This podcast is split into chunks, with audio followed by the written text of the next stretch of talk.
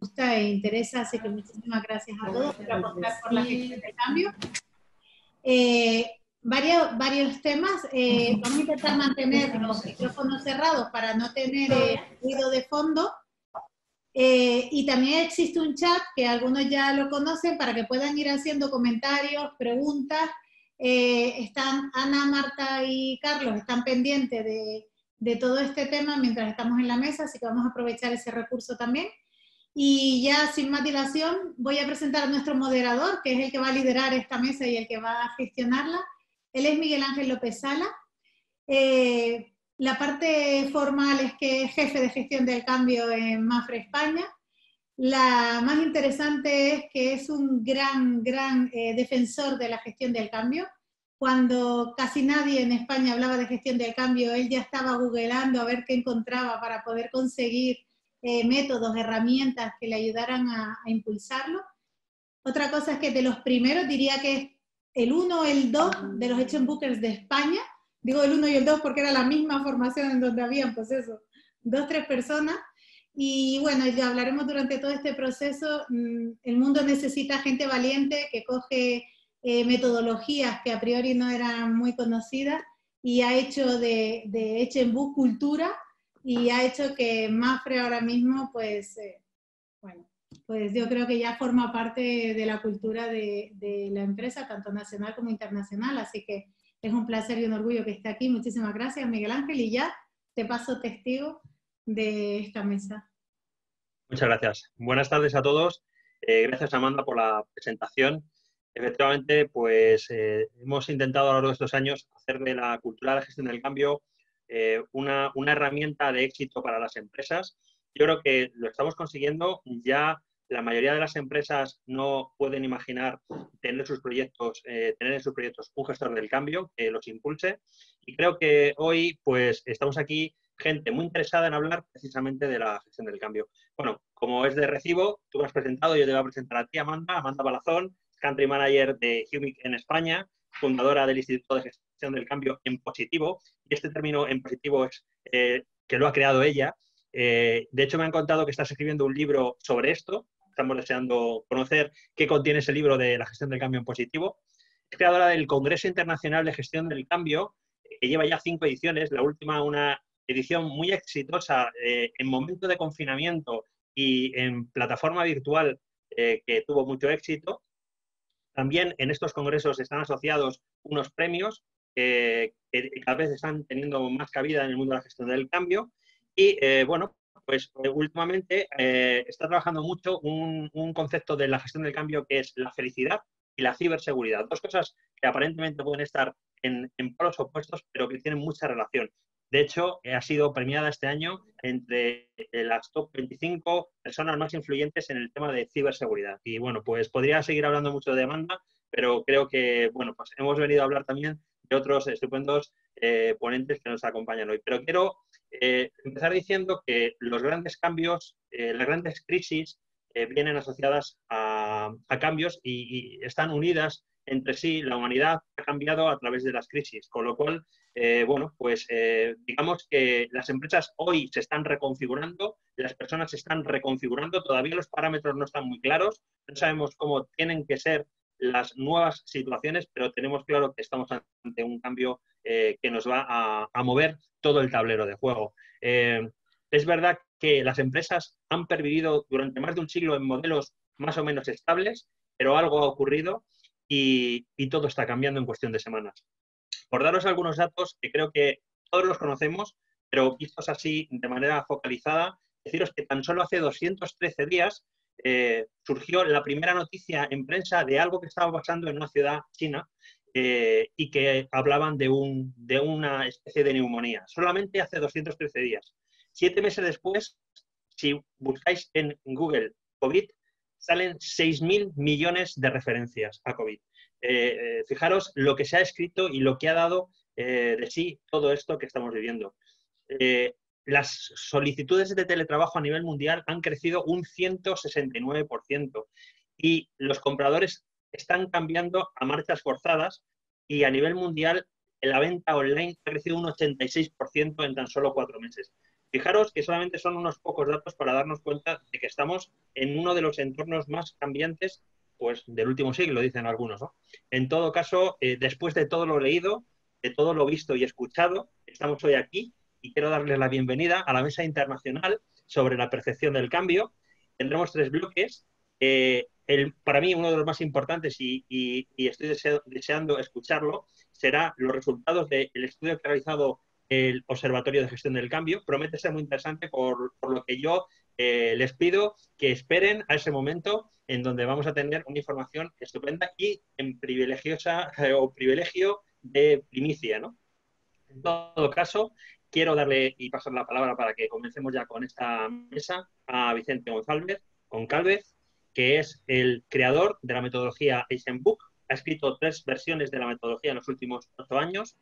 Ha generado una red de gestores del cambio que opera en 30 países y acaba de finalizar el libro Eisenbook Agile, eh, aunque él viene de, de, sus orígenes de la consultoría de IT, pero tiene, eh, tiene también sorpresas como es el fundador de Uchina de la creatividad y, y sobre todo mm, una cosa que me han, eh, eh, me han contado es que hace paracaidismo en sus ratos libres. Fijaros todo, la, todo el panorama que tenemos ante uno de los, para mí, principales impulsores del cambio a nivel mundial. Bienvenido, Vicente. Buenas tardes.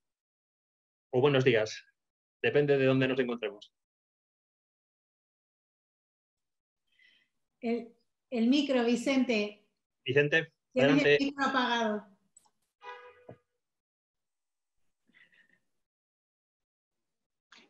Vicente, tu micrófono. Perdón. Ahora. sí, ahora sí. ¿Me escuchan bien? Perfectamente, Vicente. Adelante. Muy, bien. Muchas gracias, Miguel.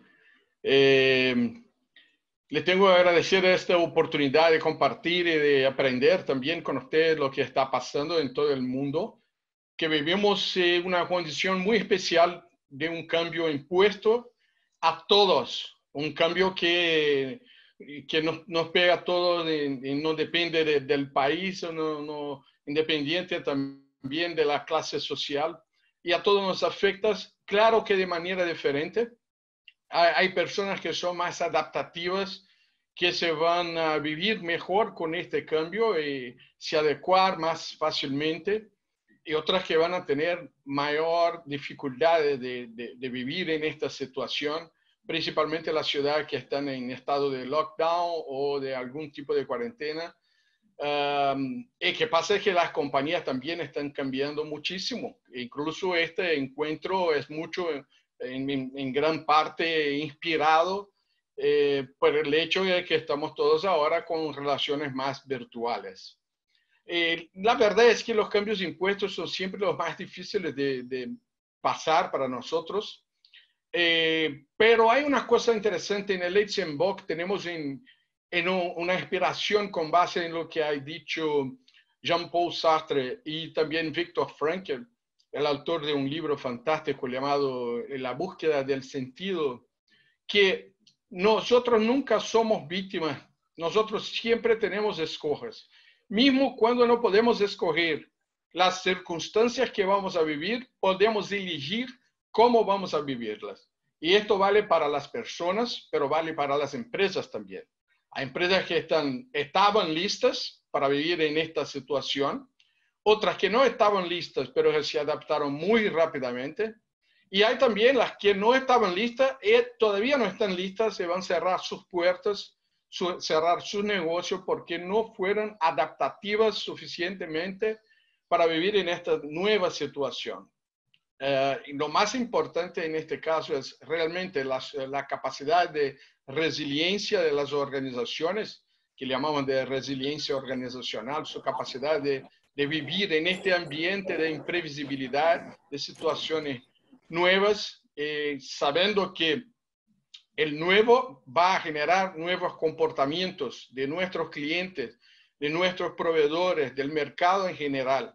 Y por eso tenemos que buscar cómo vivir con estas situaciones y qué opciones hay. Y hay opciones, porque no somos víctimas del cambio. Y aunque sea un cambio de manera impositiva, mismo en un cambio impositivo, podemos adoptar procesos participativos como buenas prácticas. Por ejemplo, eh, ¿cuáles son las empresas que están escuchando sugerencias de sus colaboradores para mejorar el proceso de comunicación o para mejorar o para adoptar nuevas prácticas de contacto con sus clientes, de mantener ventas activas, de buscar otras opciones que no, no existían antes. Entonces, toda esta adaptación puede ser hecha de manera participativa, co-creativa, aunque sea bajo un proceso impositivo de un virus que nos haya afectado a todo el mundo. Vicente, eh, una, pregunta. Eh, ¿Cómo un cambio impuesto nos hace evolucionar? Este es un cambio impuesto. Nadie lo buscaba, nadie, nadie lo esperaba, pero lo tenemos aquí. ¿Cómo nos va a hacer evolucionar? nos va a impulsionar por el camino que, que nosotros vamos a elegir. Para algunos nos va a impulsionar a una situación de mucha lástima. Claro que debemos llevar en cuenta las situaciones humanas individuales. En una empresa, por ejemplo, no se puede adoptar una solo política igual para todos sin llevar en cuenta las situaciones. Entonces, tenemos empresas en Brasil, por ejemplo, que la gente se fue a trabajar en, en sus casas, en home office, pero no estaban listas para esto. Por ejemplo, cosas simples. Las sillas, las sillas de trabajo son más eh, preparadas para que quedarse por todo el día, por 8, 9, 10 horas trabajando en casa. Y una empresa de Brasil, por ejemplo, ha hecho todo un, un trabajo de logística para enviar las sillas de todos los colaboradores que están en home office a sus casas. Estas son empresas que se adaptan rápidamente y que pueden buscar caminos interesantes. Otras que no están haciendo este tipo de cosas, están creando, están saliendo muy malo porque la gente se siente muy molestada con lo que está pasando. Hay personas que están en estado de depresión porque ya viven solas. En el caso de Brasil, la, gente es muy relacional, eh, nos gusta estar juntos y abrazar y, besar. Eh, y, por esto las, personas que están isoladas, que están alejadas de, este contacto físico, algunas están en estado de depresión, en estado de ansiedad. Entonces, algunas empresas también han buscado apoyo de psicólogos para hacer contacto con estas personas. Sin embargo, yo creo que hay un rol de los líderes, del liderazgo de las empresas, que es mantener a las personas bien informadas, comunicarse frecuentemente, hacer más contactos, eh, que sean a veces un contacto a través de una conferencia como esta con todo el equipo, o otras veces un contacto directo, que llamas a una persona para decir, mira, yo quiero saber cómo estás, cómo están pasando las cosas con ustedes. Este es un proceso de humanización bajo una situación que la persona tiene necesidades diferentes es mirar que los cambios organizacionales son resultado de los cambios humanos individuales, que cada persona tiene una manera diferente de procesar este cambio. Las personas que adoptan estas prácticas más humanizadas, aunque sea un cambio impuesto, pueden sí sacar provecho de esto y crear algo que sea todavía mejor. Incluso yo tengo escuchado de algunas personas cosas interesantes como las reuniones son más productivas, yo estoy, yo estoy trabajando un poco más, pero estoy un poco más feliz también con alguna libertad que tengo para vivir un poco más con mis hijos y cosas de este tipo. Pero hay personas que están en situación completamente diferente. Por eso hay que ver el caso de cada persona. Muchas gracias, Vicente. Voy a seguir eh, presentando a miembros de la mesa que nos acompañan hoy. Quería presentaros también a eh, Elisa y Alejandro, Elisa eh, y Alejandro Santella son country manager en México, eh, la consultora y facilitadora en el Change Management. Su propósito es hacer de la idea del cambio una realidad. Buenas tardes a ambos. Buenas tardes a todos. Hola, ¿qué tal? Buenas tardes, buenos días a todos. Hola. Eh, también quería presentarles a Edgar Álvarez. Edgar Álvarez es country manager de Humic en Ecuador y Caribe. Es experto en dirección de proyectos, persona de referencia en redes, speaker, eventos relacionados con la gestión del cambio eh, me han contado que está en un grupo que se habla del cambio evolutivo. Buenas tardes, Edgar. Hola Miguel Ángel, buenas tardes. Bienvenidos a todos. Qué interesante esto del cambio evolutivo. ¿Nos contarás algo luego? Ya les platicaré un poco. Y bueno, Vicente también nos contará de eso más adelante, sobre el tema de Agile Change Management o HSM Book Agile, en donde Vicente es el mentalizador, pero ahí se complementa, ya Vicente nos, nos cerrará con ese tema luego igual. Muy bien, muchas gracias. Bueno, eh, voy a empezar eh, con una, una, ronda general, ¿vale? Eh, empiezo por Elisa Gutiérrez. voy a preguntaros sobre el líder del siglo XX y el líder del siglo XXI.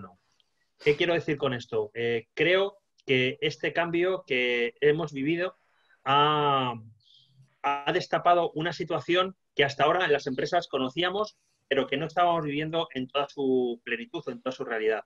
Eh, el cambio en el modelo de liderazgo. Es verdad que ya veníamos eh, experimentando en las empresas clásicas el nacimiento de un nuevo tipo de líder, un líder más líquido, eh, menos jerárquico, pero que también eh, sabía dirigir en la distancia, eh, en lo que se llama el remoto. Pero bueno, lo practicaba en cierta manera cuando algunos empleados se quedaban fuera de, la oficina y esto iba haciendo ganar al líder confianza en su equipo y, viceversa. este líder, en esta situación en la que todos los empleados nos hemos tenido que ir de repente a casa, este líder ha salido fortalecido desde mi punto de vista. Es un líder que, ha, ganado puntos con su equipo y que en la nueva situación probablemente eh, establezca unos nuevos vínculos que van a, van a impulsarle como líder. Por contra, tenemos ese líder que yo denomino del siglo XX, un líder más jerárquico, que le gusta más la presencia, la oficina, eh, eh, su equipo en primera línea, siempre delante de sus ojos, y que en esta situación se ha abierto un espacio de difícil resolución y que incluso eh, a mí me han comentado personas que se han encontrado en esta situación que se sienten ya menos líderes, menos jefes, menos responsables de su, equipo. Elisa, a esta reflexión, ¿qué, ¿qué, puedes tú añadir desde tu punto de vista? Gracias, Miguel. Bueno, creo que a todos nos tomó por sorpresa esta pandemia, no estábamos nada preparados. Y Vicente ha dicho algo interesante. Eh, el tema de humanizar, que es una de las filosofías con la cual practicamos desde eh, esta comunidad de HM Bokers. Eh, creo que justamente como tú dices, hay dos tipos de líderes o se pueden diferenciar. Un líder que prácticamente yo lo veo como un jefe, que le gustaba controlar, que le gustaba tener a los equipos de trabajo cerca, porque prácticamente el home office, eh, pues no lo podían hacer porque los tenía que ver, ¿no? Los tenía que controlar, los tenía que medir, los tenía que evaluar y demás. Pero el home office es otro de los cambios impuestos que ha venido con esto, en donde los líderes, este nuevo líder del siglo XXI, como tú lo dices, o este nuevo líder que está surgiendo, tiene que ser mucho más humano, tiene que estar consciente de las necesidades humanas de la gente para realmente lograr una productividad. No olvidemos que las organizaciones están diseñadas para lograr resultados, para, tener ventas, para tener productividad, pero todo esto no lo vamos a lograr sin la gente. Y hoy en día todas las personas nos encontramos desde casa con incertidumbre, con preocupación. Entonces es un muy buen momento para que los líderes adquieran nuevas habilidades que quizás no poseían y entre una de ellas la gestión de cambio es muy importante que el líder conozca de gestión de cambio, porque en México, al menos en las organizaciones que hemos trabajado, nos hemos encontrado que hay CEOs que no conocían de la gestión de cambio. Entonces, cuando una persona desconoce algo, crea resistencia.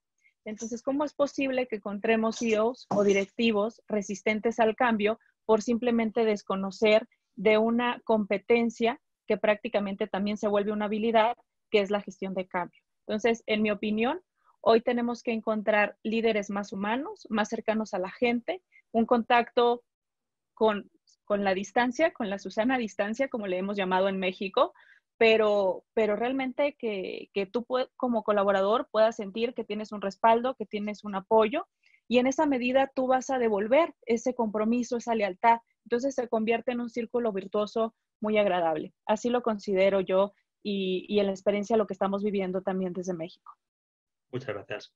Edgar, eh, al respecto, ¿tú nos podrías eh, comentar eh, cuál es tu visión? Y por otro lado, añadir aquí también una pregunta adicional. ¿Tú consideras que el líder tradicional puede llegar a reconvertirse o estamos ante un momento en el que se va a quedar atrás y quizá ya nunca coja ese vagón delantero?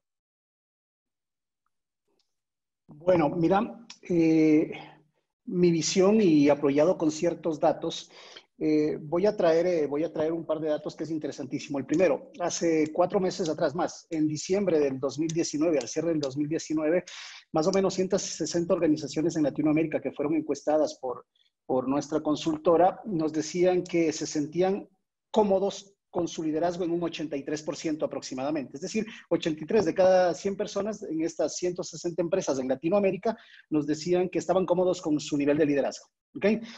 Vino un mes luego de marzo, estamos hablando de mediados de abril, finales de abril, cuando estamos ya todos paralizados, hicimos eh, la misma encuesta, una encuesta similar a ese mismo grupo focal. Nos contestaron 125 organizaciones de las 160 que estaban inicialmente encuestadas y sobre esta pregunta de comodidad con el liderazgo, nos dijeron que solo 19 de cada 100 personas estaban cómodas con su nivel de liderazgo en este nuevo contexto. ¡Wow! Mira, es una bajada del 60%. Y ahora bien, la pregunta adicional que, está centrada con eso es, que nos decimos nosotros, ¿qué cambió? Bueno, simplemente cambió el entorno. Y al cambiar el entorno te cambian los patrones de comportamiento y los patrones de conducta que no son diferentes en un modelo, que no son diferentes en un modelo de liderazgo que hayas tenido. En estos últimos 10 años hemos tenido tres modelos de liderazgo como que peleándose entre sí. El primer modelo de liderazgo, que es el modelo orientado a la tarea, que es el modelo de liderazgo situacional, que a mí particularmente me fascina ese modelo de liderazgo porque me permite mirar un camino, un camino de desarrollo para los colaboradores. El segundo modelo, que es el modelo un poco más holístico hacia la persona, que es el modelo de liderazgo transformacional, el liderazgo en donde le apoyas a la persona, eh, fluye muchísimo el mundo del mentoring y del coaching, independientemente del resultado organizacional, lo importante es el resultado personal. Y el tercer modelo de liderazgo que se enfoca en esas organizaciones líquidas que tú veías, Miguel, que es el eh, liderazgo de servicio o el famoso servant leadership, ¿no es cierto? Eh, que fue fundado en la década de los 70 por la, por la iglesia, me parece que angloamericana en Estados Unidos, es interesante porque ese modelo de liderazgo lo que hacía es empujarnos un poco más a los sentidos sociocráticos u holocráticos de una organización, en donde la sociocracia y la holocracia están basados en un tema de decisiones en conjunto, ya no está basados en un tema de decisiones de jerarquía, que es a donde nos estaba llevando el mundo de la agilidad. Entonces, trayendo acá todo ese contexto, mira que estos últimos cinco años se puso de moda el tema de ser ágil.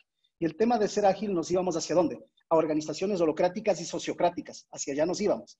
Y aquí el líder tradicional no tiene cabida si no evoluciona. Y muchos líderes tradicionales que estaban todavía pensando en ese tema de cuadro de mando, de monitoreo, de control de forma explícita, de micromanagement y todo ese tipo de temas, se han ido quedando en el camino. Y, y se han ido quedando en el camino. Nuestra experiencia como consultor en Latinoamérica ha sido que se han ido quedando en el camino.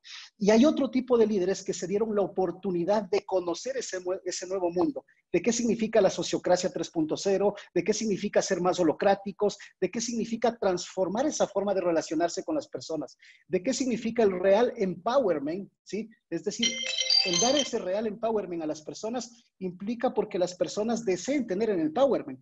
Pero ¿por qué van a desear tener el empowerment? Porque están generando valor.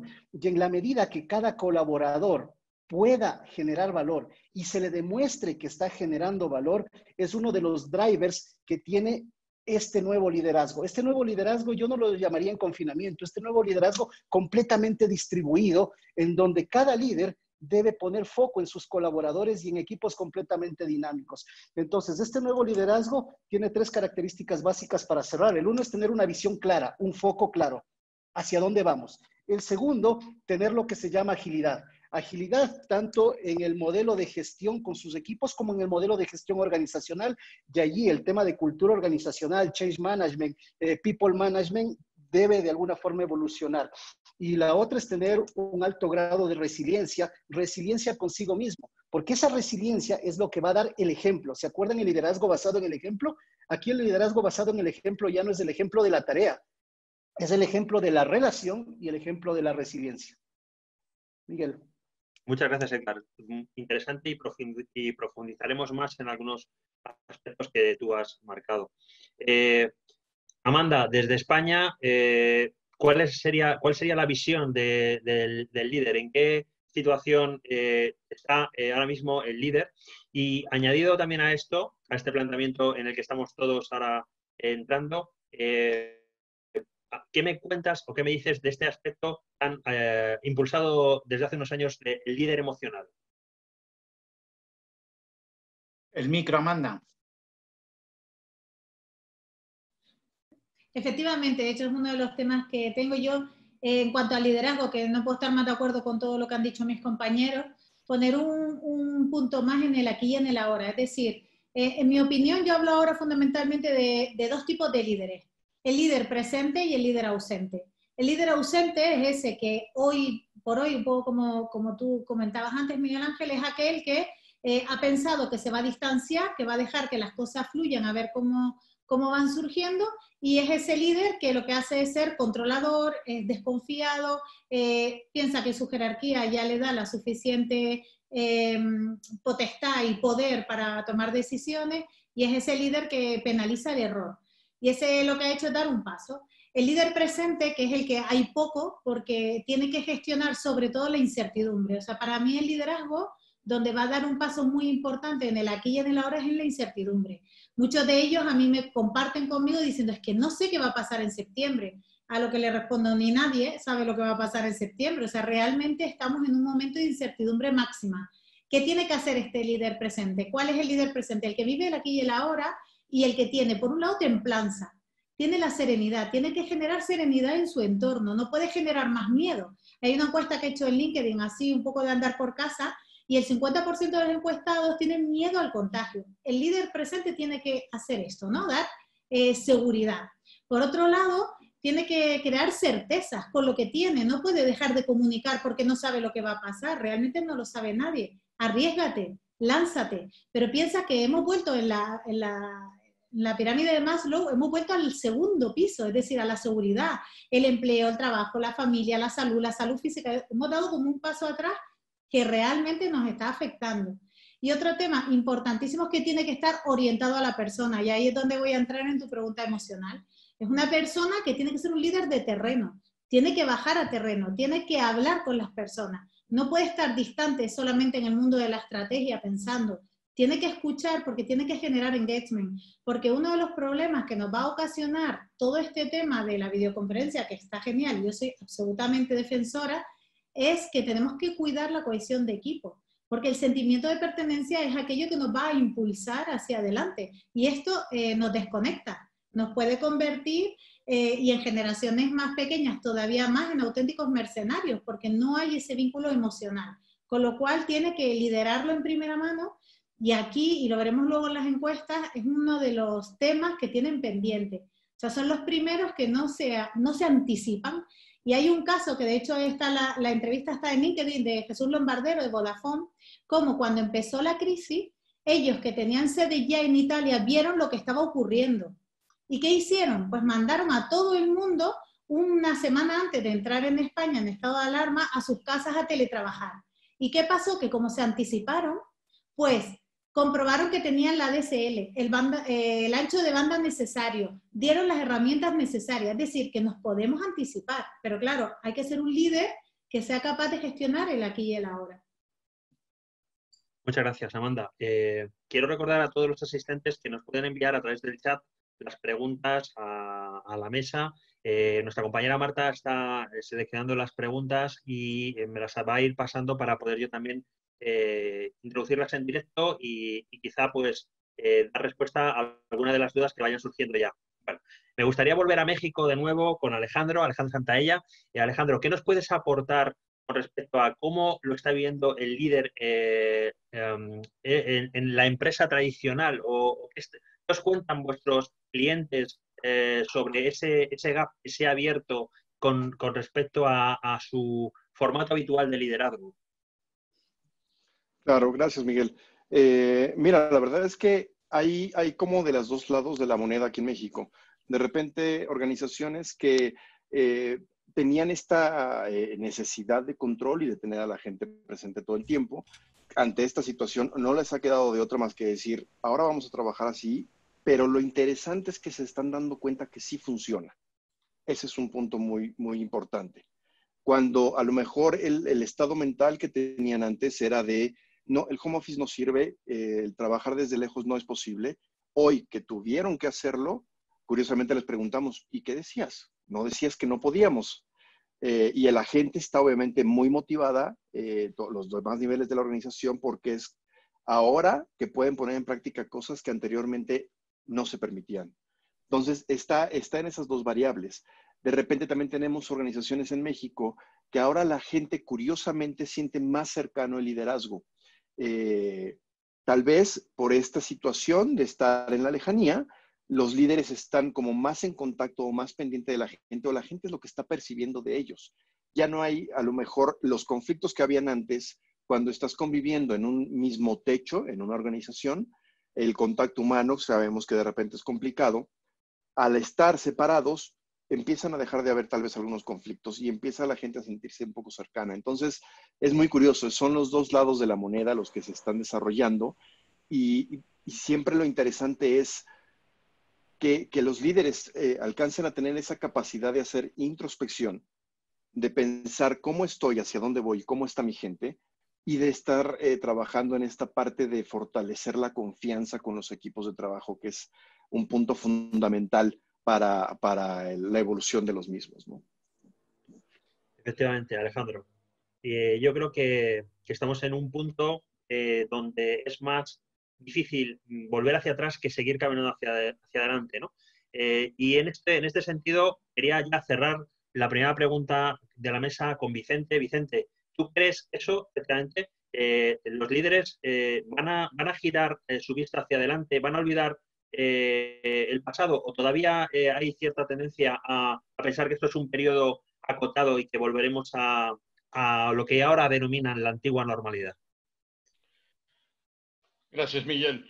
Yo, yo pienso que para muchos líderes que están en una generación bajo una influencia muy grande de lo que ha pasado en la, revolución industrial 1.0, 2.0, 3.0, donde eh, la, la, administración científica de Taylor, de Fayol, estaba muy presente, que son modelos de control, de comando y de control, van a tener un poco más de dificultad porque tienen que cambiar sus propios paradigmas para realmente transformarse en líderes que tienen una visión que inspiran las personas y que salen de un control de la gente para empezar a manejar con los resultados. Hay líderes que siguen llamando a la persona para saber si están trabajando, si están en casa, en Netflix o, o haciendo cualquier otra cosa. Y hay líderes que comprenderon principios que, por ejemplo, están definidos en un libro muy interesante llamado Management 3.0 de Jürgen Apelo, que trabaja con conceptos que están también en el los modelos ágiles, los entornos ágiles, que es de autogestión, de, auto-organización. Eh, Entonces, los equipos, si confiamos en ellos les damos todo, todo el entorno, la estructura para que puedan desarrollar sus tareas, estos líderes son realmente los líderes del futuro, que están gestionando mucho más los resultados, las tareas, los procesos que las personas directamente. Gestionar las personas va a ser mucho más liderar las personas, inspirar las personas, porque hay una gran diferencia entre liderar y gestionar. Liderar tiene que ver, tiene que ver con esta capacidad de, de inspirar a las personas a través de una visión, de la comunicación, del proceso incluso de persuasión, pero persuasión eh, puede ser positiva, lo hacemos nosotros todos, incluso con nuestras familias, eh, con nuestros amigos, pero esto es, no es tan fácil para los líderes que están muy acostumbrados con una cultura de comando y control. Que vemos también es que hay líderes de, la, de las nuevas generaciones que estos están casi listos o listos en muchos casos para este nuevo modelo de liderazgo que tiene que ver con todo que, que han hablado ustedes, incluso con la preocupación humanizada de llevar en cuenta las cuestiones emocionales que son individuales porque cada persona va a procesar los cambios de una manera diferente. Muchas gracias, Vicente. Eh, a modo de ronda rápida y cerramos este bloque, quiero que deis contestación a algunas de las preguntas que nos están llegando al chat. Eh, Amanda, por ejemplo, nos pregunta Luis Guillermo de Valencia, eh, o Luis Guillermo de Valencia, ¿qué recursos podemos tener para hacer, qué, perdón, qué recursos podemos tener para que los ejercicios de mejora en las competencias de los líderes puedan ser efectivos? Eh, bueno, eh, aquí yo me iría, en uno de los recursos es la comunicación, que quizás a lo mejor me anticipo al siguiente bloque, Miguel Ángel, pero para mí del líder es clave. O sea, hay, hay organizaciones, por ejemplo, en el caso de, España, el Hospital HM con Juana Barca, era una persona a priori desconocida, pues eh, cada día reportaba la situación que había en el, en el hospital. incluso hubo algún médico fallecido y él hizo personalmente como un día especial por esa persona y todo eso de repente hay un sentimiento de pertenencia y un sentimiento fantástico para, para mm, con respecto a la plantilla, ¿no? Eh, le escuchaban, estaban pendientes y luego lo extrapoló de forma externa, es decir, gestionó la comunicación interna, gestionó la comunicación externa y, por ejemplo, ha sido una herramienta que yo creo que ha estado muy bien utilizada. Muy bien. Nos pregunta Marcelo Bueno, eh, hablamos de liderazgo, sus estilos y lo que se requiere de ellos. Pero, ¿qué pasa con los equipos y las personas, Elisa? Claro que sí.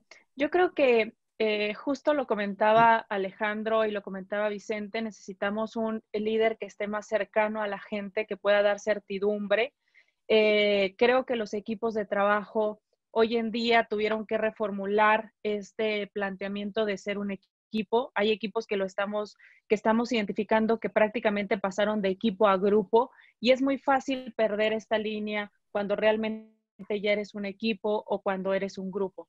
¿Por qué? Porque, eh, como bien lo decían mis, mis, colegas, mis compañeros, eh, cuando tú modificas el entorno, vas a modificar los comportamientos, ¿no?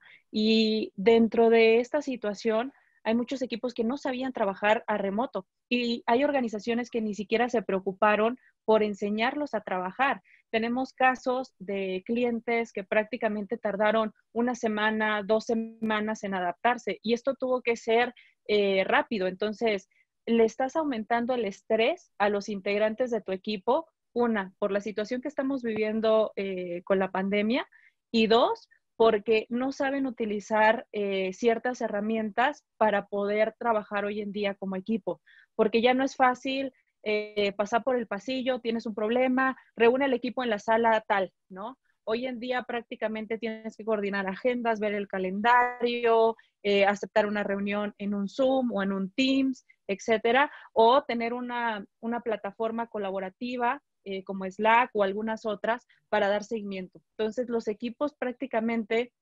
modificaron comportamientos, pero también tuvieron que modificar eh, algunas, algunas herramientas que ellos trabajaban, ya se habían acostumbrado y tuvieron que adquirir otras nuevas, y no muchas empresas se estuvieron apoyando. Creo que, si bien también lo decía Alejandro, pues no podemos tener eh, una encuesta internacional con tantos datos, es, es sumamente complicado, pero yo creo que hay de, las dos caras de la moneda. Organizaciones que están apoyando, líderes que están apoyando a sus equipos o incluso, como bien lo decía Edgar, apoyados en el liderazgo situacional no por tener a mi jefe, voy a esperar que mi jefe me dé una instrucción para esperar lo que tengo que hacer. Simplemente yo asumo una posición de líder situacional y ayudo al equipo a hacerlo. Entonces, aquí también converge mucho de lo que Vicente nos hablará más tarde de, todo el entorno Agile y cómo prácticamente estamos haciendo cosas de gestión de cambio, estamos haciendo cosas de los entornos ágiles sin saberlo, pero lo estamos haciendo porque nos tenemos que adaptar, no hay de otra. Muchas gracias, Elisa. Eh, nos pregunta Juan Ferrer, eh, dice, creo que se confunde a gestores, que son los que denominamos jefes que nunca han impulsado un cambio, el ser líder, que impulsa el cambio, que evoluciona de verdad. ¿Acaso, la pregunta de Juan es, ¿acaso un líder no está encantado con la crisis porque le facilita la necesidad de cambio que antes nadie quería y se retrasaba porque no veían peligro? Edgar. Una de las facultades que debe tener un líder en un mundo ágil, y bueno, ya hemos tenido algunos webinars de entornos buca, hemos tenido algunos webinars de gestionando en conflicto, etcétera, pero una de las, de las habilidades que debe tener un líder es ese, ese poder ser visionario. Ahora, desde el punto de vista de la pregunta de Juan, si bien es cierto, un líder debe estar encantado con el cambio. Ojo, nos impusieron un cambio y, oye, para un líder que le gusta el cambio debería ser como estar como pez en el agua y comparto tu, tu punto de vista, Juan, completamente. Sin embargo, ¿Qué es lo que está pasando con esos líderes que están encantados con este posible cambio? Que no están pudiendo llegar a las personas de forma adecuada para incentivarles ese contexto de cambio con esa visión que les inyecte ese bichito de cambiar con ellos. ¿Por qué? Porque la percepción del cambio, como lo decíamos y como Vicente lo mencionó al inicio, es un cambio completamente impuesto. Pero ojo, ya desde el punto de vista de la pregunta que me hacías, Miguel Ángel, en la mañana, ese cambio evolutivo que tenemos, nosotros no es que de hoy en adelante, inclusive unos meses atrás, no es que pasamos un cambio para entrar en otro, no, no, no sucede así. El asunto es que este cambio va en, en una forma exponencial. Comenzamos con un cambio impuesto y la pregunta no es qué hago con este cambio impuesto, sino la pregunta adecuada desde mi punto de vista y que tiene que ver con el liderazgo es cómo muevo a mi gente para que cambie con los cambios que vinieron. Y esa parte es súper interesante, la parte inspiracional, y había por ahí, eh, por ahí un tema que me parece que era eh, Alejandro, si no me equivoco, que mencionaba la motivación.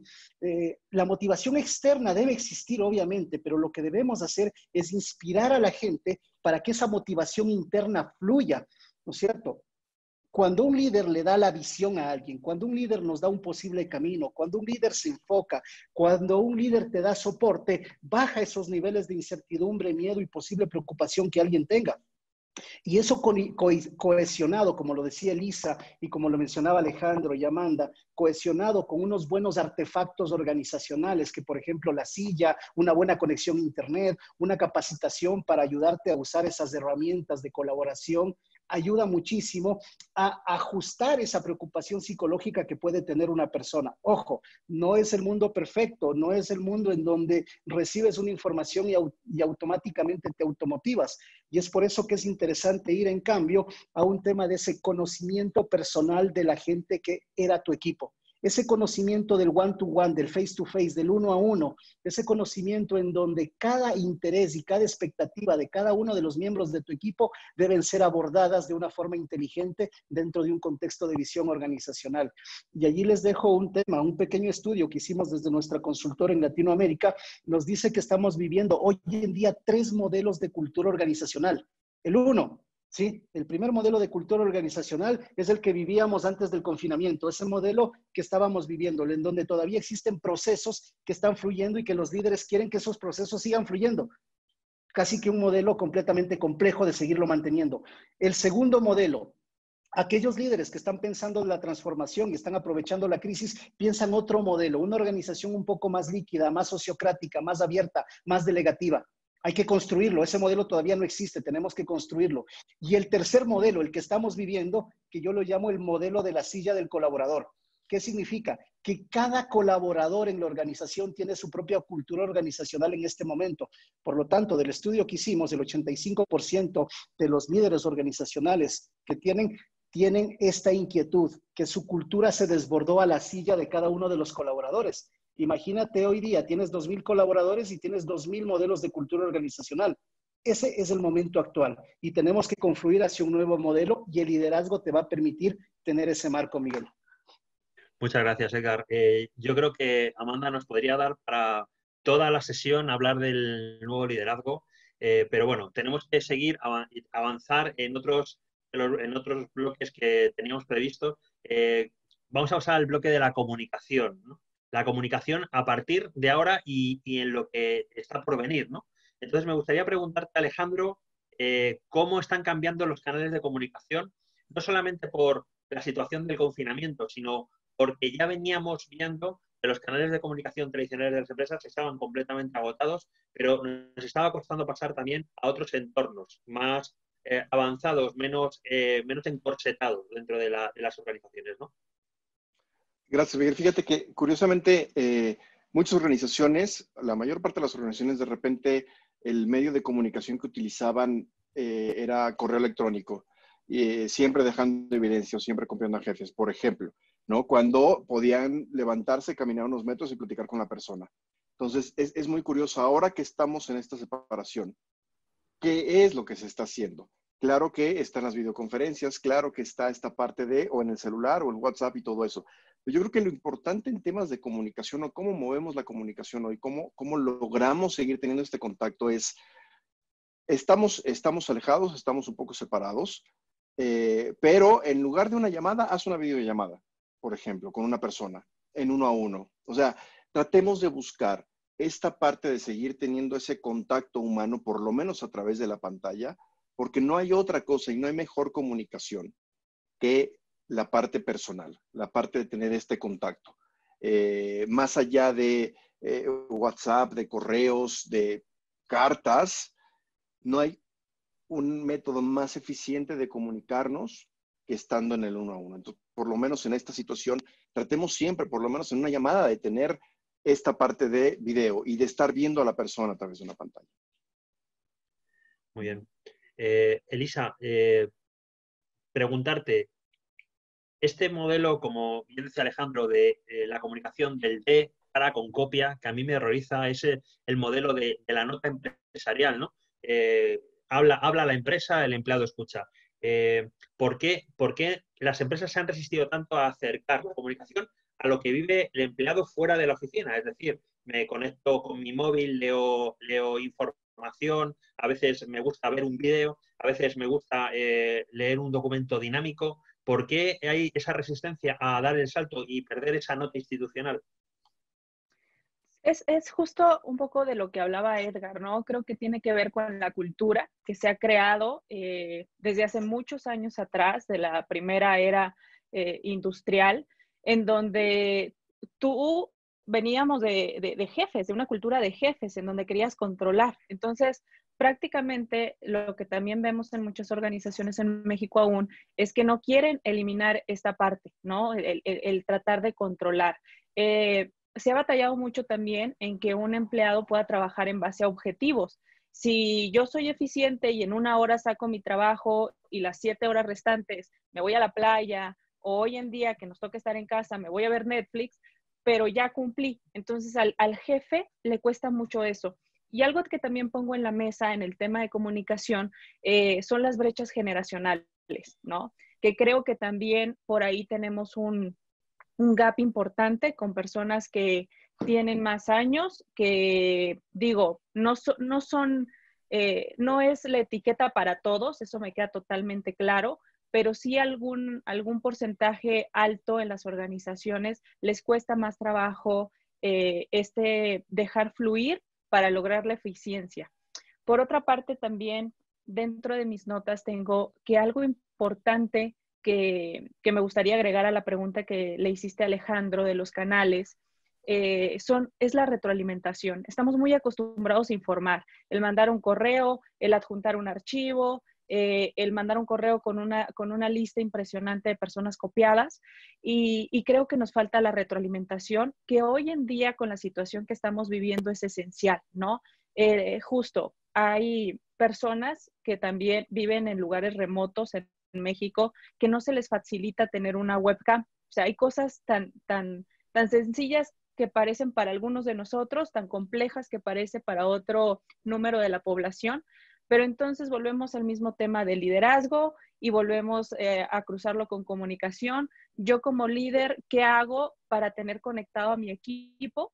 Eh, ¿Qué estoy haciendo con las herramientas que tengo? Y entra en juego otro factor muy importante que vemos en el Echenbook y que a mí me apasiona, que es la creatividad. O sea, ¿qué podemos hacer para conjuntar liderazgo, equipos y creatividad y comunicarnos, ¿no?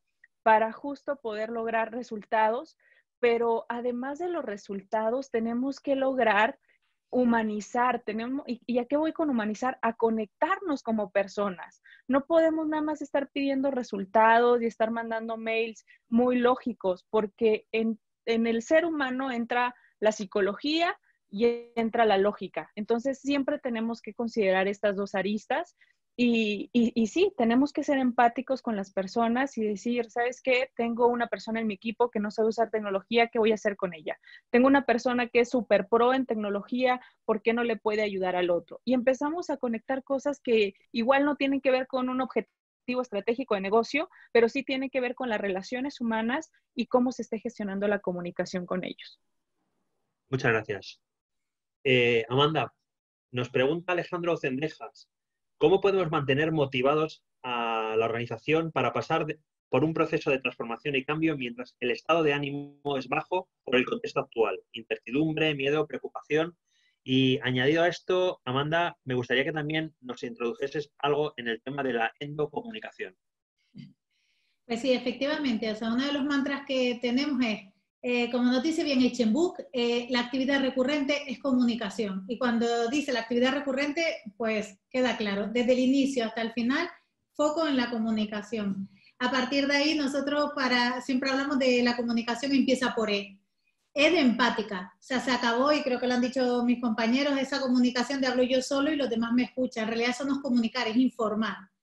La E de endo, es decir, hay que ir al empleado, experiencia de empleado vamos al empleado que ya se encargará él luego de difundir, pero vamos a explicarle bien las cosas y vamos a trabajar la incertidumbre, el miedo que como decía antes, este nuevo líder tiene que tener esa templanza, esa orientación a la persona, esa gestión de la emoción. Para eso hablamos de Endo que qué significa? Pues una comunicación que tenga un carácter comercial, donde van a contar y explicar con detalle cuál es el propósito del proyecto, cuál es el objetivo, cuál es el alcance, qué beneficios tiene este, este proyecto.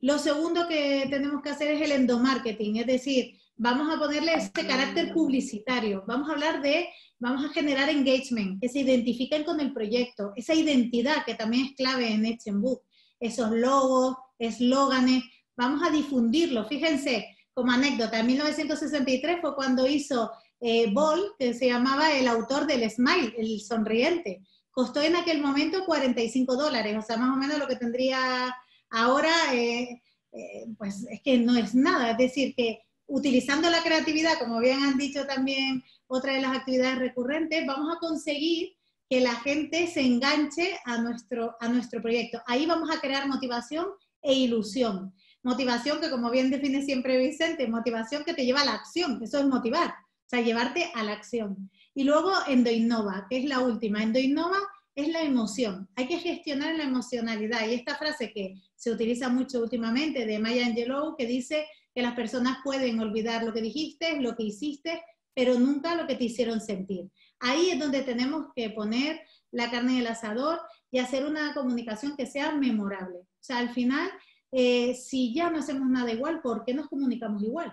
Es decir, vamos a cambiar todo esto vamos a poner foco en, las personas, vamos a preguntarles qué quieren saber y a partir de ahí eso nos va a ayudar en gestión de cambio también a potenciar lo que sería la red de influencia.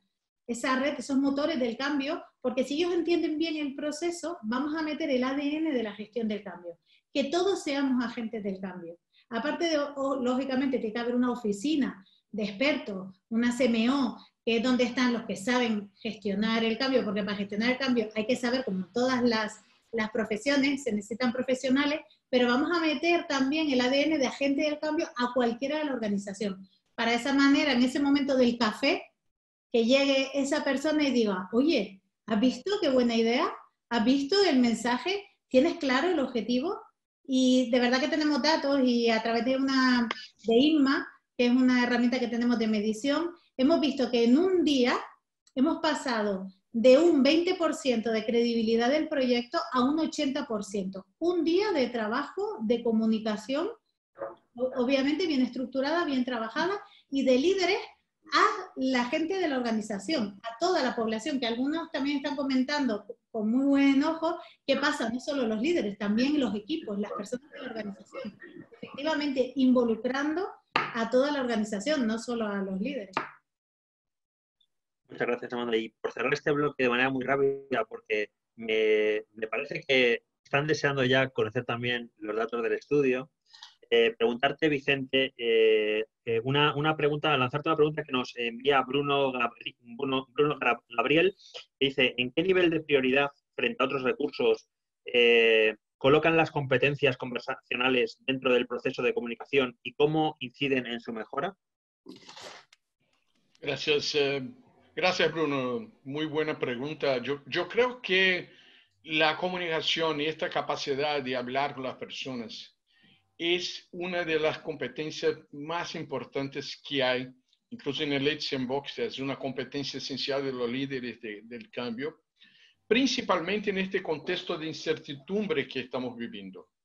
Y empieza por la transparencia de decir, vivimos sí un contexto de incertidumbre, no tenemos todas las respuestas, pero podemos construir las hipótesis juntos y así llamar a las personas a este proceso participativo que por definición es un proceso de intensa comunicación, de conversación, de una búsqueda, como ha dicho eh, Elisa, por feedbacks, por retroalimentación y principalmente como líderes de cambio. Tenemos que aprender que comunicar no es tanto hablar, pero es mucho de la comunicación cara a cara, como también han dicho algunos de nuestros compañeros. Eh, esta comunicación cara a cara tiene mucho que ver con escuchar a las personas, porque escuchar es parte de la comunicación, pero no estamos tan acostumbrados.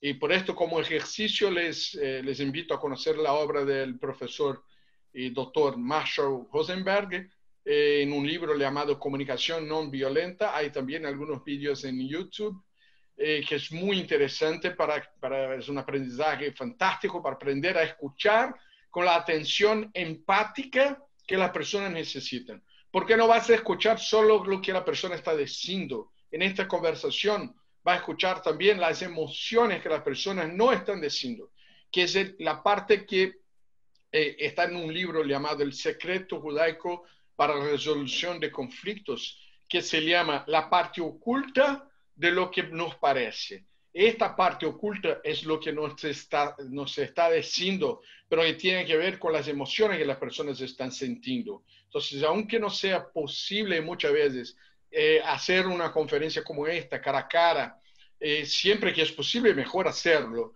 Eh, pero puedes llamar a la persona por el teléfono y comprender, y si hablas con alguna frecuencia con una persona, empiezas a comprender a través de, sus, eh, de, su, de su voz, de su manera de hablar, eh, las emociones que están eh, partiendo de esta persona. Y otro que es fundamental es llevar en cuenta, que es un principio de Leitzenbach, es que el silencio comunica. Cuando no decimos alguna cosa, estamos diciendo mucho aquellos que no están hablando, que no se están comunicando adecuadamente y de manera transparente, asumiendo las incertidumbres y las dificultades que, las empresas van a pasar, incluso porque la economía toda está eh, bajo una posibilidad de una gran depresión mundial, eh, eh, va a ser mucho más difícil llevar a las personas a un estado de alto compromiso.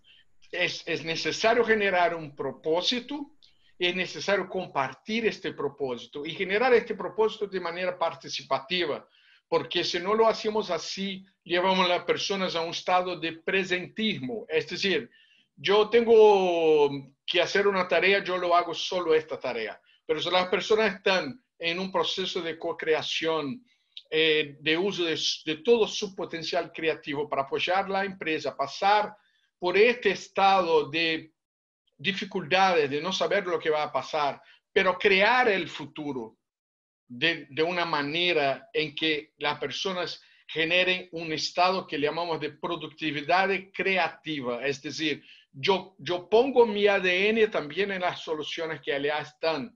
Y si tiene mi ADN, es mi hijo, por definición, es, es hermoso. No vas a ver nadie a poner en su Instagram o en su Facebook la cara de sonido diciendo, mira qué feo, qué terrible es mi, mi hijo. No, nuestros hijos son siempre hermosos, claro, eh, porque son nuestros hijos, porque tienen nuestro ADN. Y para esto vas a necesitar mucha conversación, eh, mucha escucha activa que es esta escucha empática que nos permite, nos permite comprender no solo lo que están diciendo las personas, pero lo que están sintiendo las personas también. Muchas gracias, Vicente. Efectivamente, un amigo me decía el otro día que eh, con esta situación ha recuperado las conversaciones y yo creo que eh, tanto a nivel personal como a nivel laboral puede ser una de las ganancias de haber vivido en, entornos eh, diferentes a los que hemos venido transitando en los últimos años. Bueno, llega el momento, Amanda, adelante por favor, preséntanos los resultados del estudio que ha realizado el Observatorio de Gestión del Cambio. Adelante, por favor. efectivamente, hemos hecho entre todos una visión global. Han intervenido 150 empresas de todos los que estamos aquí, aquí presentes. hemos colaborado en ver y conocer eh, cuál era la percepción de la gestión del cambio. Eh, mi compañera Ana eh, va a poner el link para que tengan todo el documento porque si no se alarga mucho y voy a dar simplemente algunos tips, pero todos pueden acceder al documento que, que, se va a poner en el chat.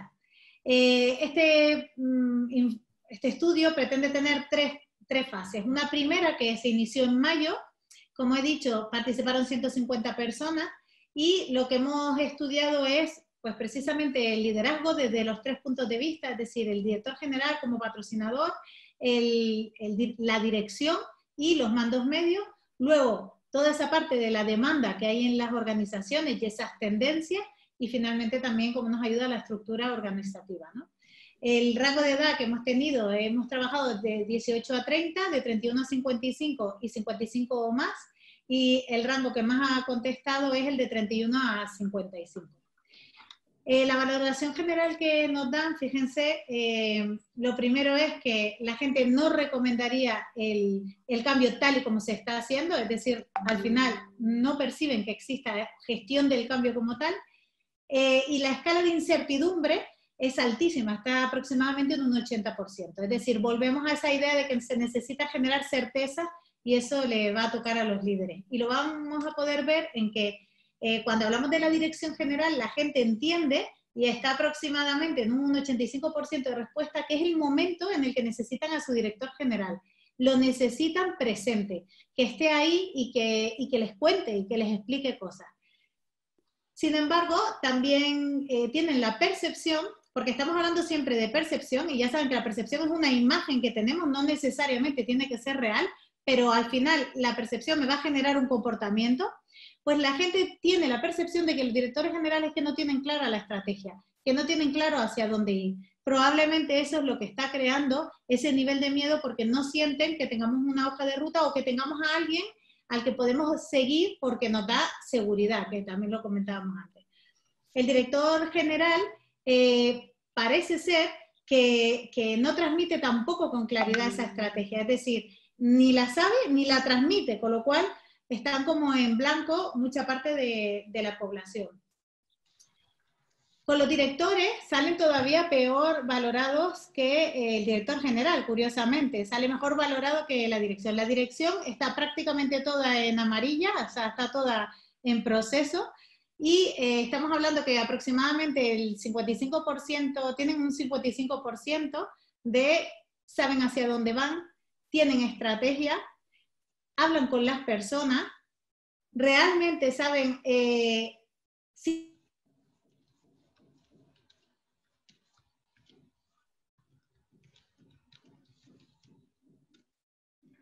Parece que tenemos algún problema técnico y la línea de Amanda está bloqueada.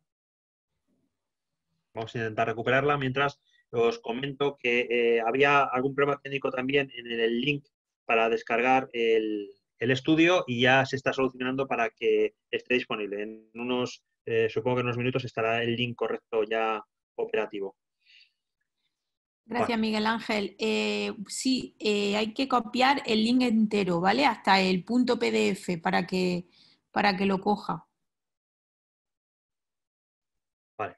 Mientras recuperamos a, mientras recuperamos a Amanda y, y continuamos conociendo los resultados del estudio, eh, me gustaría eh, retomar un poco algunas de las preguntas eh, que tenemos pendientes de contestar de los asistentes.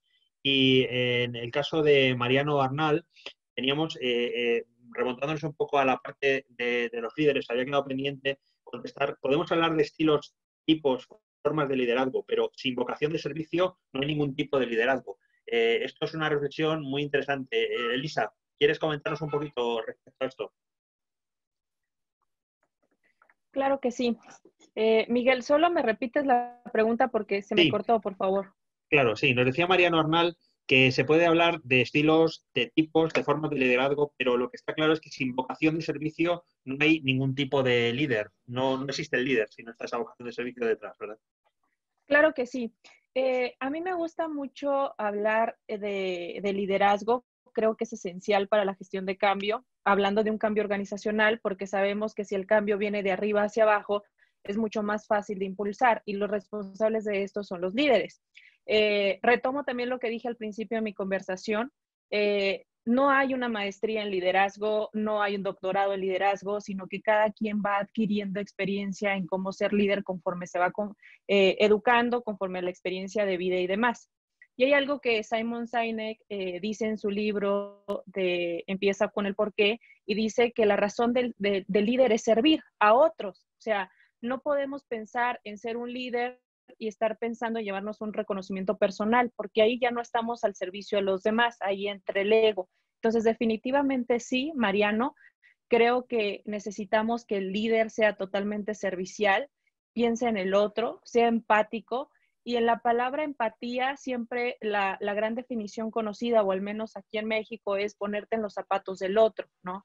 Y creo que ponerte en los zapatos del otro lo podríamos definir como una comprensión y, también una comprensión, pero un enfoque a tratar de, sentir y transmitir eh, certidumbre, tratar de transmitir en estos momentos dirección, como le decía Amanda, y que salía también en el estudio, y promover el cambio de una manera eh, con un enfoque positivo, ¿no? Si bien estamos eh, viviendo una situación de caos, de complejidad, de que nadie sabíamos qué hacer, pero si todos en la organización eh, sumamos los talentos, sumamos la energía, sumamos el enfoque y le ponemos un rumbo, vamos a ir caminando todos juntos y por eso regreso también a mi comentario de que el líder puede ser situacional, no necesariamente el líder por, por estructura o por aparecer en una cajita de organigrama, ese es mi líder, no.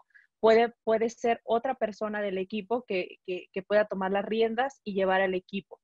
Y por otro lado, también me gustaría eh, compartirles que es muy importante no olvidar que el líder en todo momento debe estar cercano y debe de estar comunicando y debe de estar escuchando a, su gente, ¿no? A los que están cerca.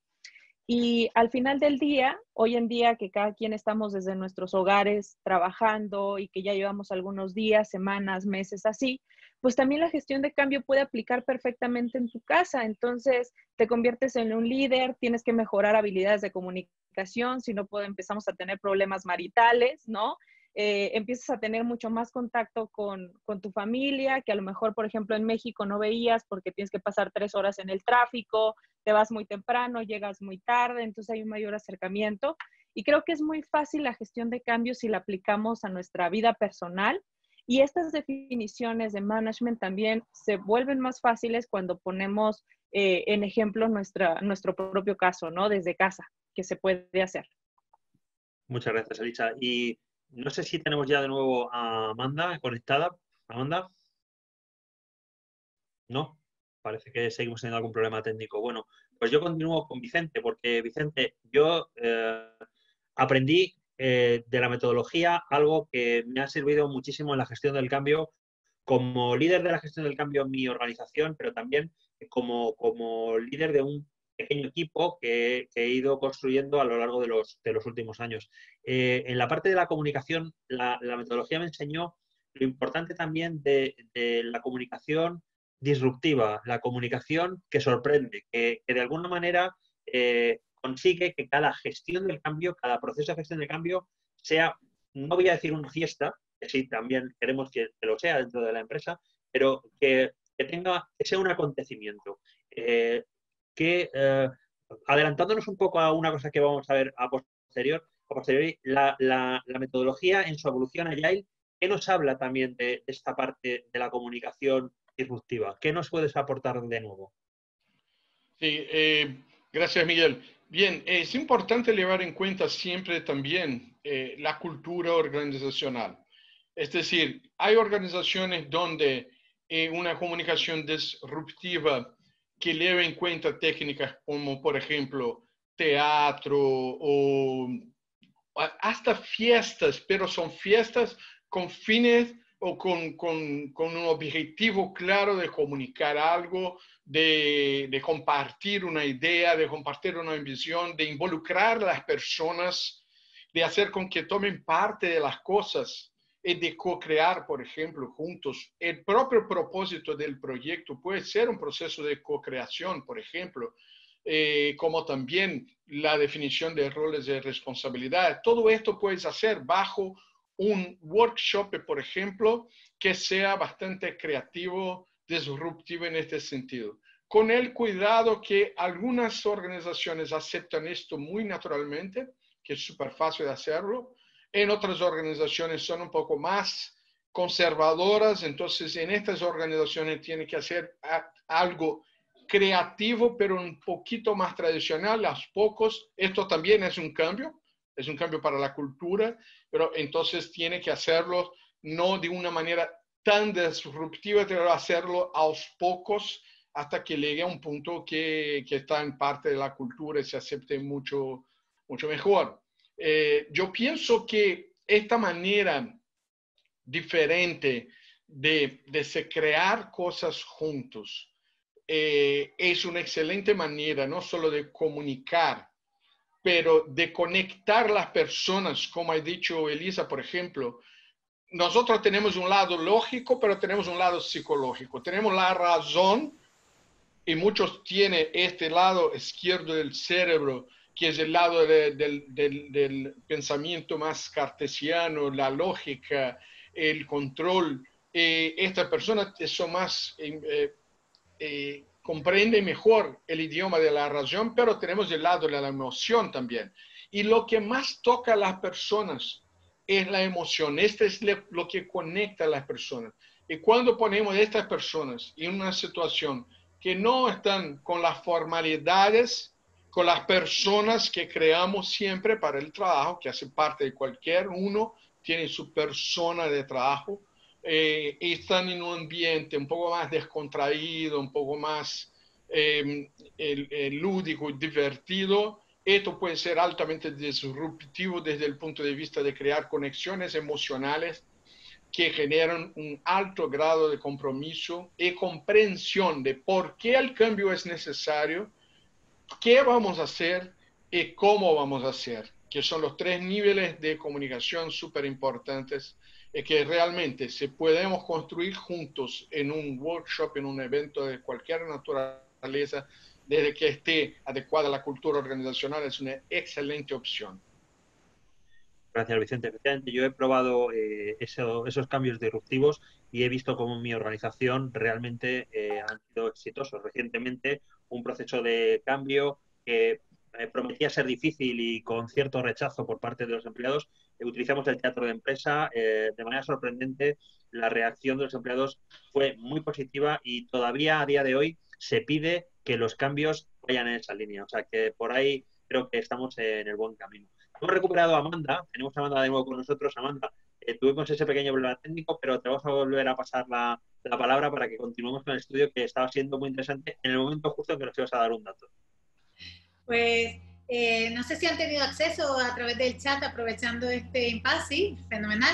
Bueno, pues eh, estábamos hablando de la diferencia con la dirección, o sea, como el director general tiene mejor, está mejor, se percibe mejor su actuación, aunque se cree pertinente que esté muchísimo más, más, o sea, se necesita que esté en este momento, como la dirección está en proceso, o sea, está en ese código semáforo, está en, amarillo, aproximadamente un 45% de la organización lo ve, que tienen ideas claras, que saben hacia dónde van, que comparten esa estrategia, o sea, lo ven todavía que no, no, no transmiten, no comunican.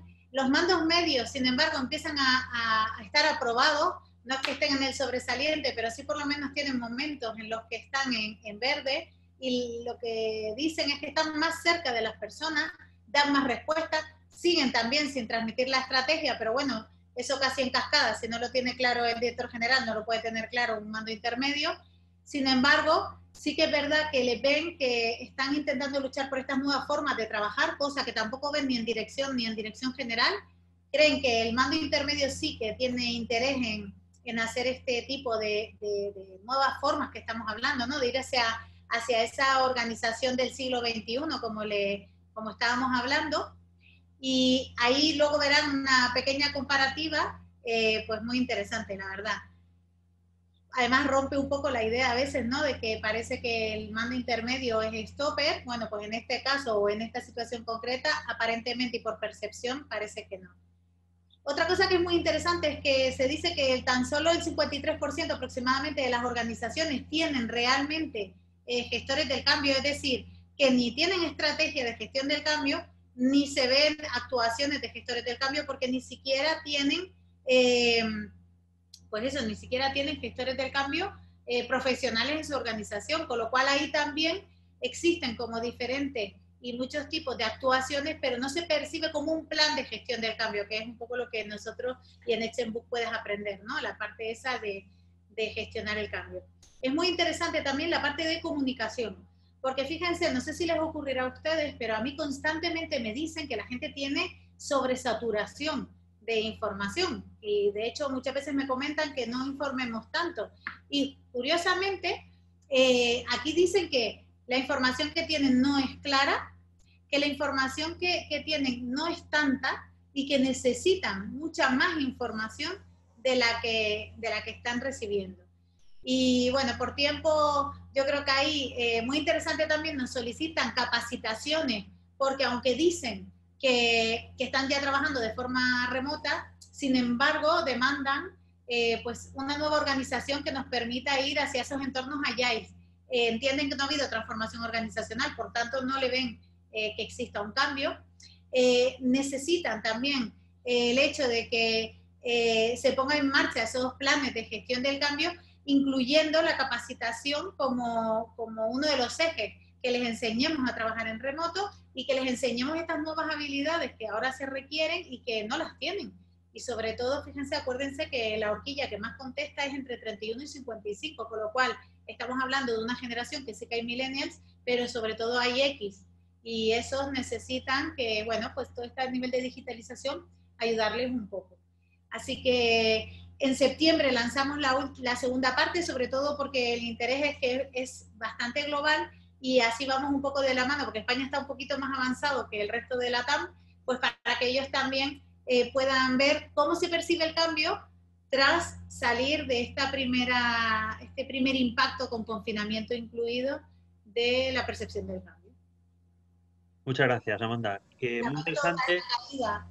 La tecnología es así hay que adaptarse a lo que tenemos y a la saturación de líneas que estamos viviendo en las últimas eh, semanas. Pero en todo caso, eh, el estudio muy interesante. Yo creo que como todos los estudios, ahora cada uno debe de coger intentar bajarlo a su realidad. Probablemente haya preguntas que se adapten mucho a nuestro día a día, otras se nos puedan quedar un poco más lejos, pero en todo caso, eh, creo que es interesante que lo leamos desde nuestro código de empresa y sepamos un poco ver cuál es eh, la ayuda que podemos un poco, aparte de este momento, eh, poner en marcha. En todo caso, me quedo con una cosa y voy a enlazarlo con el siguiente bloque. Has dicho que no todas las empresas eh, todavía tienen impulsores, gestores del cambio que les ayuden a hacer las transiciones, sobre todo en transiciones como esta.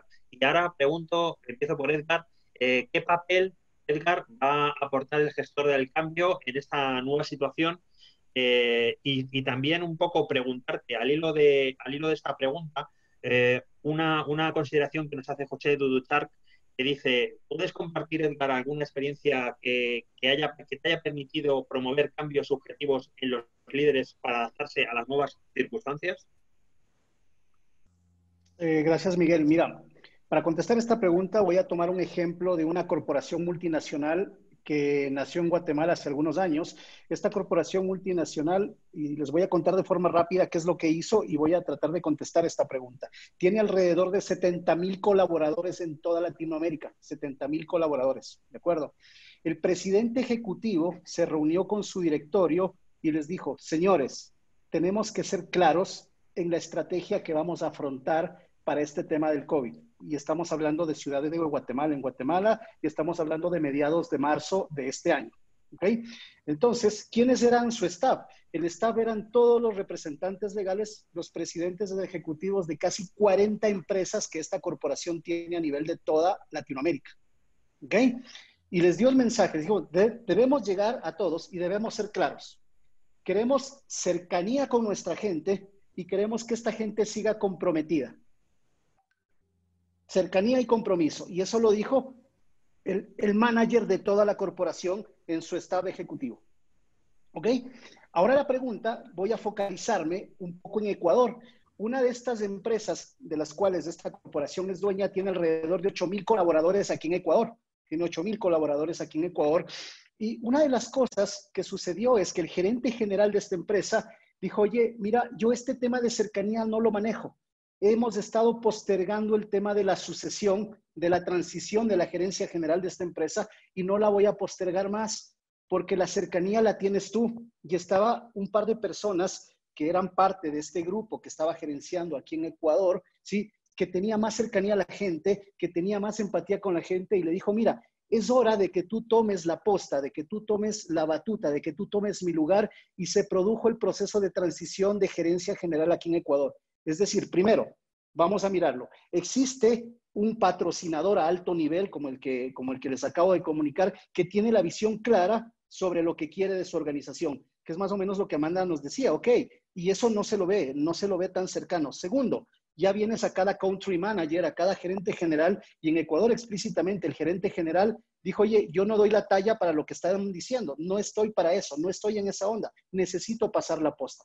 La persona que toma la posta en esta organización dijo, yo, solo, yo sí lo voy a hacer, ¿sí? Y voy a cambiar ese concepto de cercanía y ahí comienza la segunda semana de abril.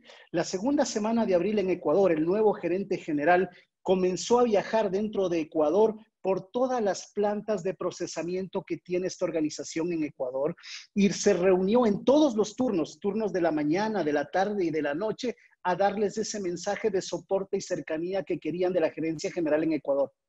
¿Y qué les pidió a sus líderes? a los que hacían, eh, a los que hacían gerencia y de ahí inclusive con los jefes de trabajo y los supervisores, les pidió esas dos cosas, que mantenga cercanía con sus colaboradores, que sean completamente transparentes y abrió un canal organizacional aquí en Ecuador en los cuales ya utilizó otras herramientas en donde todos los días, absolutamente todos los días, se daba un pequeño tip desde la gerencia general un pequeño tip que lo llamaron el tip de supervivencia organizacional.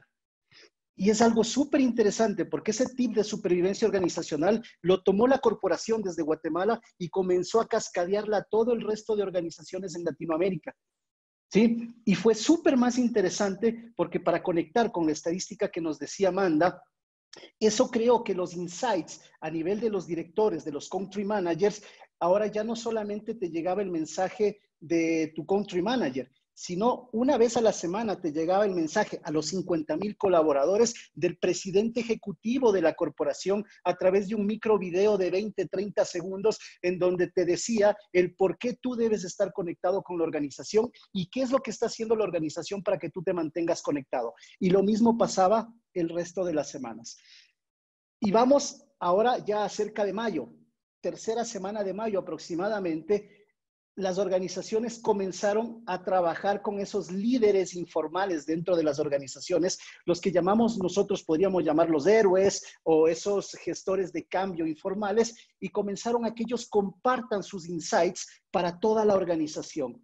Y esta parte fue interesante porque de la pregunta que nos hacía, eh, que nos hacía eh, nuestro amigo perdón, por acá lo tengo, eh, que nos decía cómo conectar, cómo hacer esos insights, cómo mover la psicología.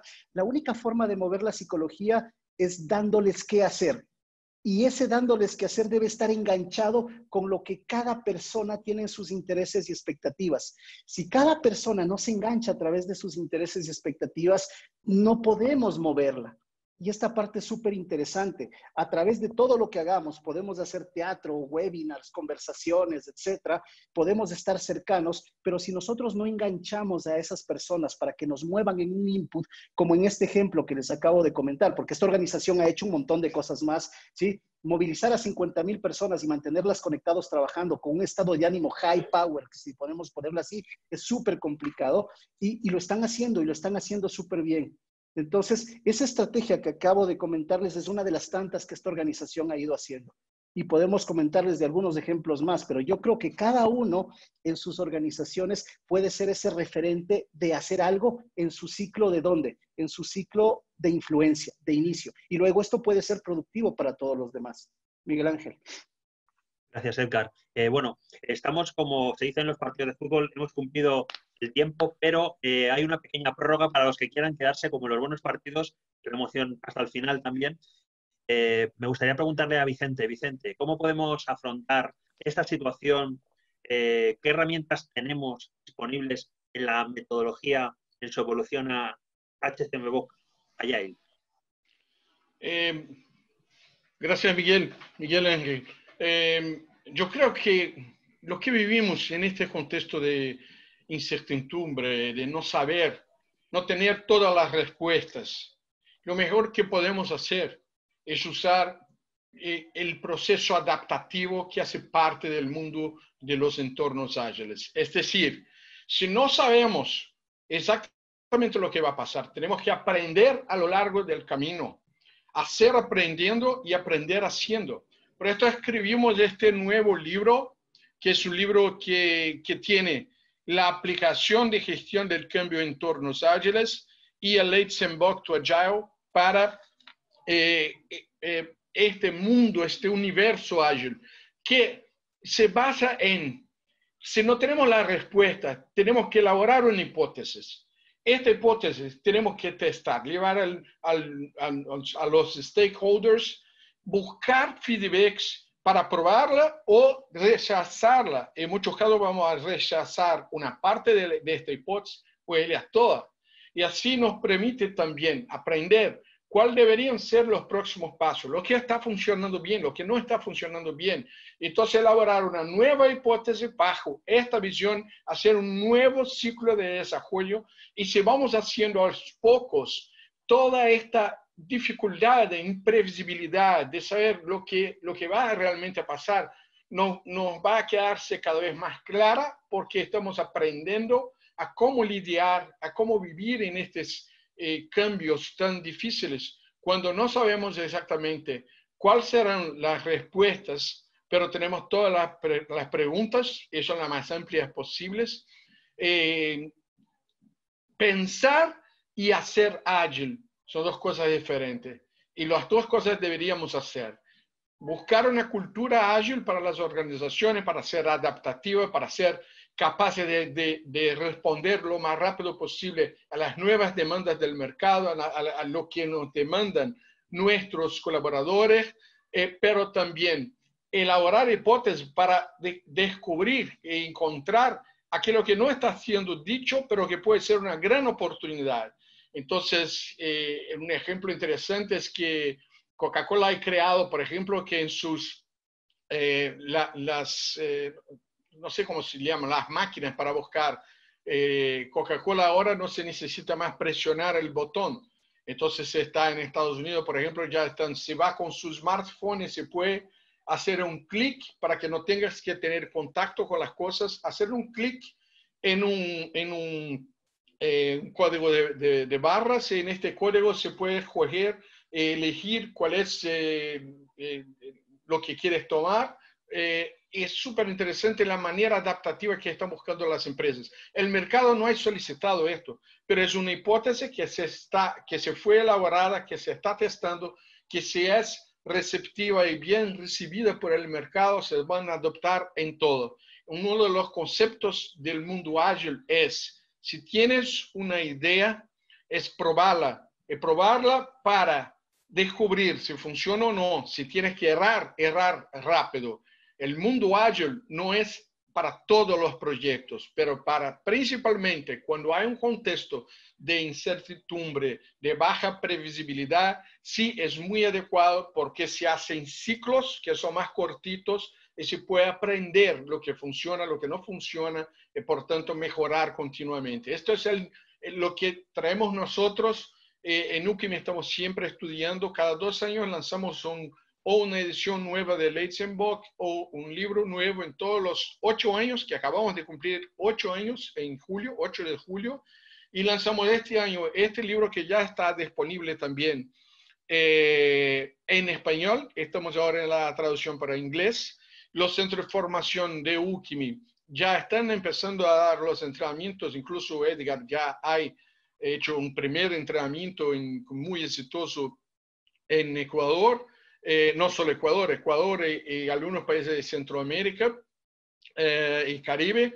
Y ahora nos vamos a llevar a esto para varias partes. Si quieren, ustedes están invitados a visitar nuestro sitio, que es agile.hechusiamai.com, donde se puede bajar el primer capítulo de este libro, la primera parte, donde hablamos de los mitos, de las verdades, de lo que es cultura ágil, porque sabemos que también cuando una palabra como ágil gana, eh, recibe tanta eh, propaganda como estamos recibiendo, porque si preguntas al presidente de tu empresa si quiere ser ágil, la respuesta va a ser que sí, que quiero, porque el contrario de ágil es muy malo. Es en un mundo de cambios exponenciales como yo puedo no ser ágil. Pero ser ágil es ser adaptativo.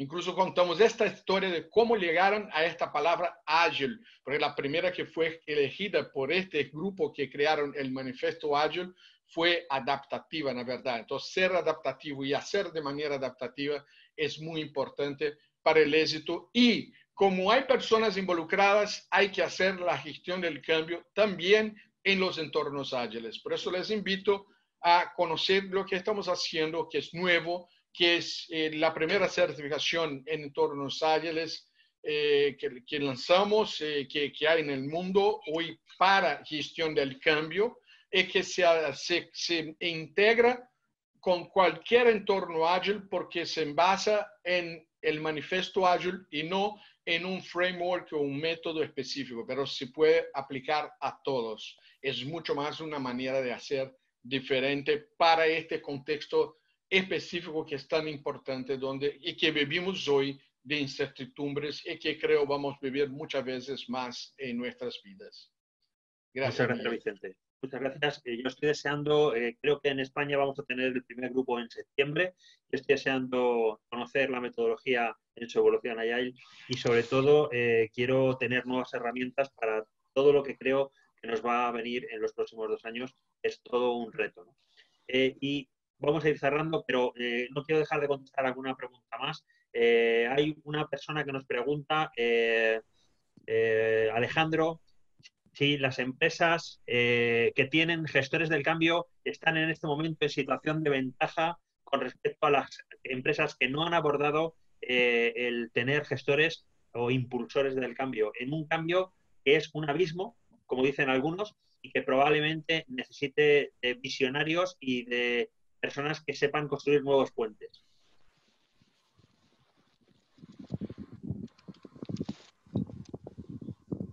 Alejandro. Ah, disculpa, disculpa. Eh, mira, tal vez sí sea, eh, tal vez esas empresas que tengan ya un área de gestión de cambio puedan tener el camino un poco más sencillo. También depende de la madurez de la, del, área de gestión de cambio dentro de cada organización, de la, fuerza que tengan. Pero creo que eh, es más importante aún el tema de reflexionar sobre lo que se está viviendo y buscar ser adaptativos ante las situaciones que nos estamos enfrentando. Eh, sea que tengas un, área de gestión de cambio o sea que no la tengas, pero que tienes esa visión de cómo me adapto ahora a, lo que está sucediendo, qué herramientas puedo tener, en lugar de quedarme desde la trinchera tradicional en la que a lo mejor he estado. Eh, eso es creo que el foco y es lo más importante. Eh, esta parte nuevamente de reflexión y, de hacer introspección. Eh, se habla mucho de liderazgo, se habla mucho de las mejores prácticas de comunicación y me parece que en, algunos, eh, en algunas situaciones la realidad es que son temas que constantemente sabemos, que constantemente oímos. La única diferencia que existe es creerte las cosas y creerte lo que tienes que mover en ti y en los demás. Si no das ese paso, como, líder o, como persona, no importa jerarquías, eh, sigues estando en el mismo lugar. Lo que tienes que hacer es decir, voy a dar un paso diferente ahora. Ese es el punto más, más importante. Mientras no llegue esto, no llega nada más. Muchas gracias, Alejandro. Y quiero que, igual que eh, hemos empezado, Amanda nos cierra la sesión. Por mi parte, muchas gracias a todos los asistentes, a los, a los eh, miembros de la mesa. Eh, seguiremos viéndolos en redes, siguiendo sus comentarios y sobre todo muy atentos a, las nuevas tendencias que con el estudio de septiembre vamos a, conocer y que espero tengamos un nuevo encuentro en donde podamos seguir opinando. Amanda, adelante muchas gracias. Eh, darles las gracias a todos y bueno, eh, espero que les hayamos podido transmitir eh, la importancia de tener un método como en nuestro caso hemos, hemos nos hemos aliado con Echenbox por la sencilla razón del foco en la persona. Si se dan cuenta, es la metodología de, de las que hay actualmente que se centra mucho en la persona en esa emoción. Se han dado cuenta a lo largo del vídeo, lo volverán a poder escuchar, que estarán en el sitio de UNMI, como constantemente todos los que estamos aquí, países diversos, formaciones diversas, este grupo diverso, nos une el valor de la persona.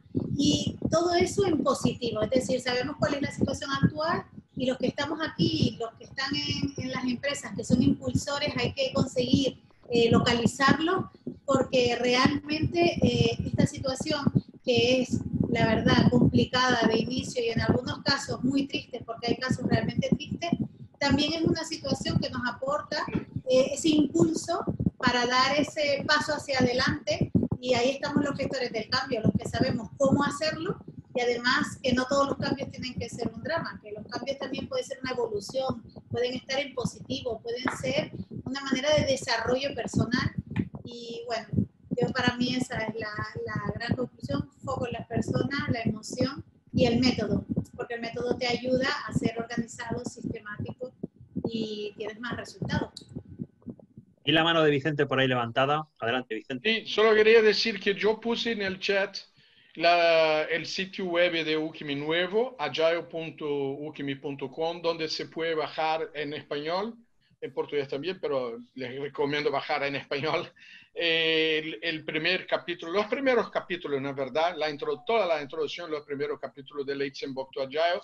Así se puede conocer un poco más de esto. Incluso ya hay eh, entrenamientos también en la parte de la agenda de entrenamientos que están eh, disponibles para ustedes empezar a tratar de este tema. Muchas gracias a todos por la oportunidad. Fue un gusto para mí hablar desde Brasil. Perdón por mi pobre español, pero yo hice mi mejor para poder tener una buena comunicación con ustedes.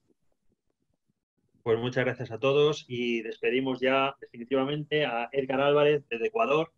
Gracias, Edgar. Un placer, un placer y saludos para todos. Sigan el sitio de Lugmi y podrán encontrar muchísimas novedades que todos los HSM Bookers a nivel de Iberoamérica y el mundo estamos disponibilizando para ustedes.